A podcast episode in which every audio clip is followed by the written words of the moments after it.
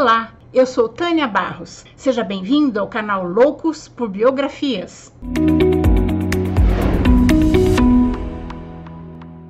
Hoje vamos conhecer um pouco da vida e da obra de Anne Sullivan, uma educadora americana que ficou conhecida por ter sido a professora de Ellen Keller, uma criança surda e cega que ensinou por meio da linguagem de sinais e por intermédio do tato, o braille. A própria Anne Sullivan também era quase cega, mas após nove operações recuperou alguns graus da visão. Mas isso não a impediu de se formar e de se tornar uma das maiores educadoras da história. Anne Sullivan nasceu em Massachusetts no dia 14 de abril de 1866, filha dos fazendeiros e imigrantes irlandeses Thomas e Alice Sullivan. Ela tinha um irmão chamado Jimmy. Quando criança, Anne sofria abusos físicos por parte do pai, que era alcoólatra. Aos cinco anos, ela contraiu tracoma, que a deixou quase cega. Dois anos após, sua mãe faleceu e seu pai abandonou os filhos em um orfanato de pobres em Thamesbury. Ela descreveu o orfanato como um lugar cruel, onde ela e as outras crianças eram maltratadas, negligenciadas e viviam em condições precárias. Por conta dessas condições ruins, seu irmão Jimmy acabou contraindo tuberculose e morreu dois anos depois. Quando Anne estava com 14 anos, o diretor de instituições de caridade, Frank Seinbord, visitou o orfanato e Anne se jogou aos seus pés dizendo que queria muito estudar. Percebendo a determinação e a inteligência daquela garota, deu a Anne a oportunidade de frequentar a escola Perkins para cegos em Boston. Na escola Perkins, Anne se destacou como aluna, estudando literatura, matemática, história, ciências. Ela também aprendeu o braille e outras habilidades para cegos, o que lhe permitiu se tornar uma das primeiras mulheres cegas a se formar em 1886. Aos 20 anos de idade, Anne foi contratada para ser a tutora de Ellen Keller, que na época tinha seis anos e era surda e cega. A tarefa não era fácil, já que Ellen era uma criança extremamente rebelde e que nunca tinha tido nenhum tipo de instrução. Seus pais nem mesmo tinham conseguido educá-la. Ellen nasceu em 1880 e, antes de completar dois anos, contraiu escarlatina, que a deixou surda e cega. Aos seis anos, Ellen era uma criança revoltada e violenta aprisionada em seu mundo escuro e em completo silêncio há quatro anos. Ela não entendia aquela situação. A única que se arriscava a chegar perto dela era a filha da cozinheira, que também tinha seis anos, e passava o dia levando empurrões e puxões seus pais decidiram buscar ajuda em uma escola especializada para surdos e cegos. O diretor da escola resolveu entregar o caso para uma de suas melhores ex-alunas, Anne Sullivan, de 20 anos, que também era quase cega. Quando a senhorita Sullivan chegou, Anne estava com 7 anos e era completamente indisciplinada. Comia com as mãos, se jogava no chão quando queria algo. Na primeira visita, logo que se conheceram, Anne reparou que a menina carregava uma boneca. Então pegou a mãozinha de Ellen e escreveu na palma, com os dedos: boneca.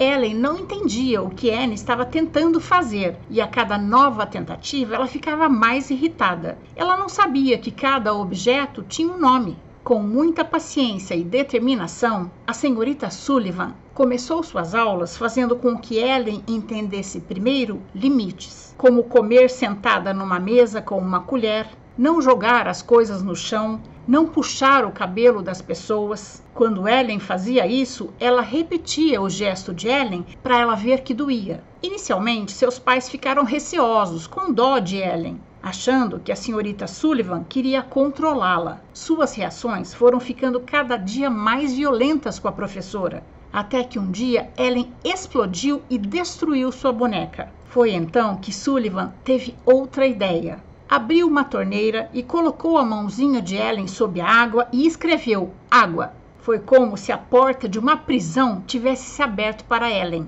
Ela finalmente entendeu que tudo tinha um nome. A partir deste dia, Ellen queria saber o nome de tudo que tocava. Para ensinar Ellen o nome das coisas e a ler e escrever, Anne Sullivan usou o alfabeto manual, a linguagem de sinais, na palma da mão, e o braille, que é o sistema de escrita tátil em alto relevo. Sullivan também ensinou Ellen a ouvir, colocando os dedos sob sua garganta, lábios e nariz, associando as vibrações às palavras e posteriormente à fala. Ellen não conseguia pronunciar direito o nome da senhorita Sullivan. Então a chamava de teacher, professora em inglês. A partir daí, a senhorita Sullivan ensinou a Ellen diversos assuntos, como história, matemática, literatura, ciências, música, até que Ellen pôde ingressar no estudo formal. Ellen frequentou a escola de Cambridge para jovens cegas e surdas e Anne a monitorava pelo intermédio do Instituto Parkins. Todos que entravam em contato com a senhorita Sullivan se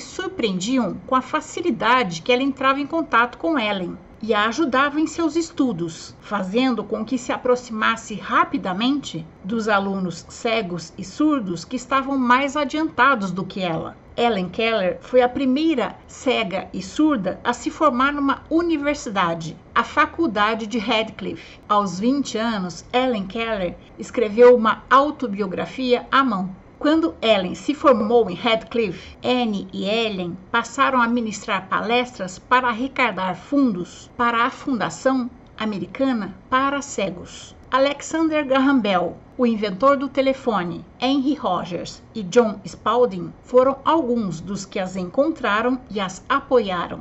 Anne Sullivan casou-se em 1905 com o professor de filosofia de Harvard, John Macy. John era um grande admirador do seu trabalho com Ellen, e mesmo depois de casada, Anne continuou trabalhando com Ellen como sua assistente e em suas palestras e viagens. Além do seu trabalho com Ellen, Anne fundou uma escola para crianças surdas e cegas em Nova York, que existe até hoje, sob o nome de Ellen Keller Internacional. Sullivan foi uma das primeiras mulheres a fazer uma palestra na Sociedade Americana para Psicologia Experimental em 1906. Lutou também pelos direitos das mulheres e trabalhou para melhorar as condições das prisões dos Estados Unidos. Anne e seu marido John Macy viveram junto com Ellen até 1912, quando os Macy se separaram. Durante a Primeira Guerra Mundial, Anne trabalhou